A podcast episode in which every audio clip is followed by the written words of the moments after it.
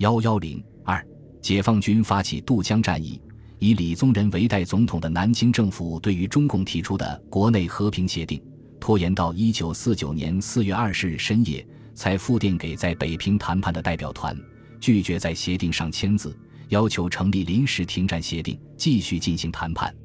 南京代表团于二十一日上午九时向中共代表团抄送了南京政府拒绝签字的复电。于是，中国人民革命军事委员会主席毛泽东。中国人民解放军总司令朱德于四月二十一日联名发布了向全国进军的命令，宣布由中国共产党的代表团和南京国民党政府的代表团经过长时间的谈判所拟定的国内和平协定，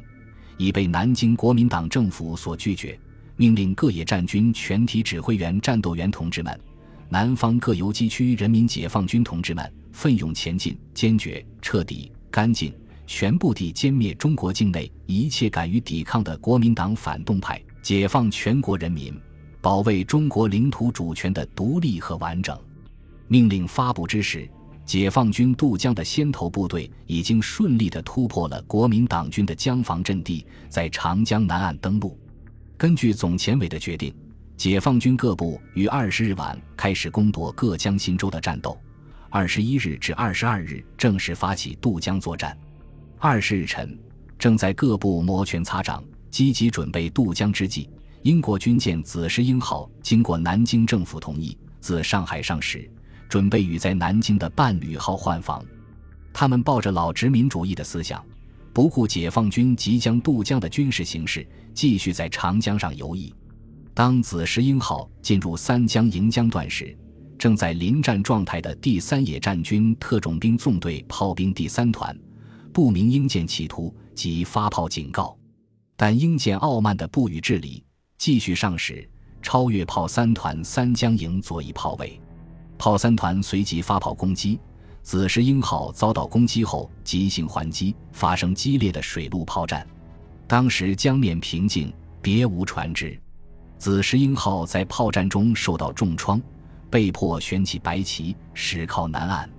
下午。伴侣号增援子石英号与解放军炮兵展开激战，受伤后下驶。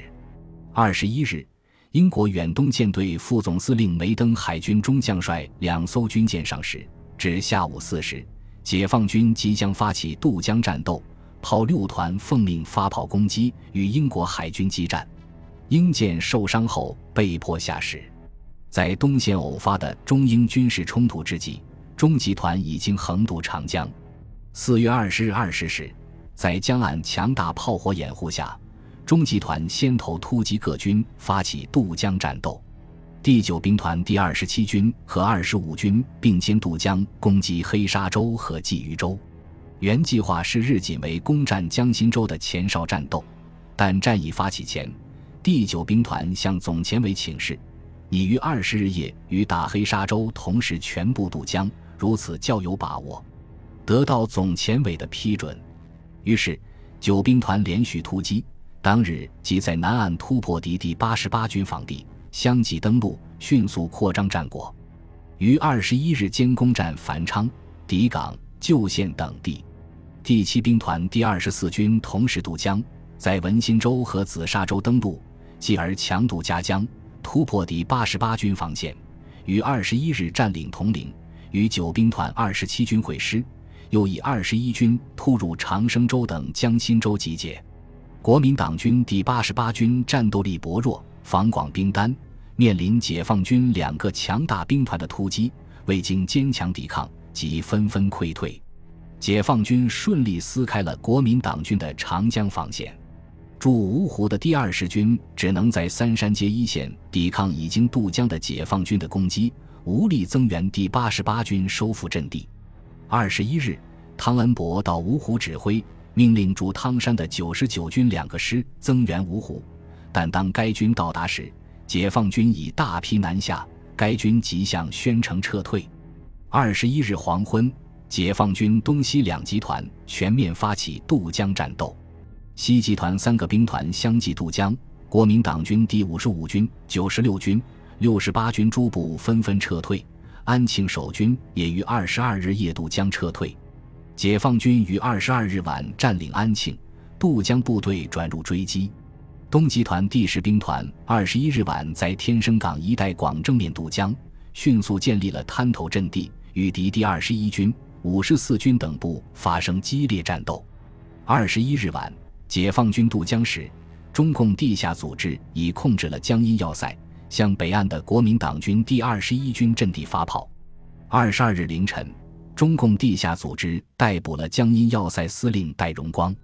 要塞总台长唐炳麟等集合队伍宣布起义，解放军第二十九军随即占领了要塞，要塞炮转向攻击国民党军第二十一军阵地，迫使其向无锡方向撤退。第八兵团先头军于二十一日晚渡江，二十二日攻占扬中岛，守敌第五十一军渡江南逃，同时。第三十五军于二十二日间攻击浦口、浦镇，第三十四军启渡进击瓜州，国民党军第二十八军、第四军渡江南撤。又以担任策应任务的第四野战军第十二兵团也发起攻击，向长江北岸推进，前至武汉、九江守敌，保障渡江部队的侧翼安全。解放军东集团渡江后。汤恩伯调在常州北的第五十四军主力和九十九军一个师增援江阴，但二十二日解放军各部陆续强渡，并向纵深发展，对南京形成包围态势。是夜，汤恩伯仓促命令各军后撤，命令扬中以东四个军及五十四军、五十一军、第二十一军、第一二三军向淞沪地区撤退，镇江以西十二个军分别向这干线撤退。汤恩伯率司令部从南京直退上海，准备淞沪防卫；而对向这干线撤退各军，既无预定撤退计划，又放任各军自行行动。第二十一军及九十九师已先期向无锡撤退，第一二三军未经激烈战斗，顺利退守常熟一线。第五十四军在常州阻击之后，与第五十一军沿太湖西岸，经宜兴、吴兴、嘉兴，边战边撤。镇江以西四个军及第四、第二十八、第四十五、第六十六军撤退时，各军争先恐后沿着京杭国道撤退，秩序非常混乱。解放军迅速抓住国民党军后撤的征兆，改变部署，转入追击。第七、九兵团渡江后即归还三野建制。二十二日下午，粟裕根据谍报，敌有撤退迹象，即于十七时命令第七。九兵团分别向狼溪、广德、宣城方向追击。二十四时，又命令第八、十兵团转入追击，计划为歼逃敌于狼溪、广德地区。二十三日晚至二十四日晨，粟裕连续几次电促各兵团加速向指定的合围地区前进，命令第十兵团除以第二十九军沿京沪路向苏州进逼，监视上海方向之敌外，以第二十八军。第三十一军沿太湖西侧以吴兴、长兴为目标兼程急进，首先占领宜兴，再继续向长兴挺进，以求与第九兵团在此地区会师。以第二十三军从长荡湖东西地区向南急进，切断溧阳、宜兴之间的通路。第八兵团之第二十军、第二十六军归第十兵团指挥，沿丹阳、金坛以西一线南下。配合各部歼灭逃敌。第九兵团之第二十五、第二十七军到达宣城后，即向广德、长兴、吴兴急进。五月二十五日、二十六日赶到广德以东之天平桥、梅溪支线以东，与第二十八军取得联系。第八兵团部率第三十四、第三十五军在南京、镇江地区担任警备任务。西集团第四兵团原有接管南京的任务。这时敌江防崩溃，全面溃退。二十三日，总前委决定扩大战役规模，命令第四兵团改为沿五兵团右侧，出浙赣线上饶东西地区。三兵团进击徽州，五兵团进击衢州，追击逃敌。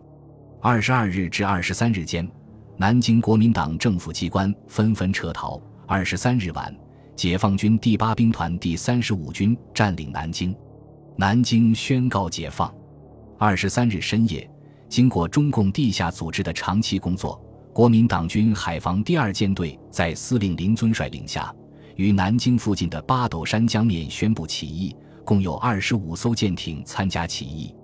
拒绝起义的永嘉等军舰则向下游突围，连同在镇江、江阴一带的海军军舰共十三艘驶出长江口，有四艘军舰为解放军炮火击沉。海军在江防战斗中没有发挥有效作用，国民党军在撤退过程中士气低落，组织混乱，在解放军强大兵团的追击下纷纷溃散。第二十军及九十九军一部从芜湖向宣城撤退。二十四日，在湾仔镇被赶来的解放军第二十五军包围，大部被歼，军长杨干才被击毙。解放军第二十五军奉命继续南下追击敌第六十六军。第六十六军自当涂南撤，秩序混乱，经溧阳附近时，即被解放军击散，转入山地。国民党军第四军奉命经句容掩护南京退却部队，然后转京杭国道。二十五日下午到达溧阳北的南渡时，解放军已先期占领宜兴、溧阳，截断了京杭国道。第四军不得不改走宜兴以西的山区。第四十五军随第四军跟进，有时互相穿插，道路堵塞，同样被迫进入山地。二十七日。解放军中集团的第二十七军和东集团的第二十八军在吴兴附近打通了联系，封闭了河北口。国民党军第二十八军最后撤退，途经宜兴西的山地时，正值解放军为歼第四军、第四十五军，即被卷入包围。至二十九日，上述国民党军连同第六十六军、第二十军残部及第五十一军一部，共十万余众被歼。本集播放完毕，感谢您的收听，喜欢请订阅加关注，主页有更多精彩内容。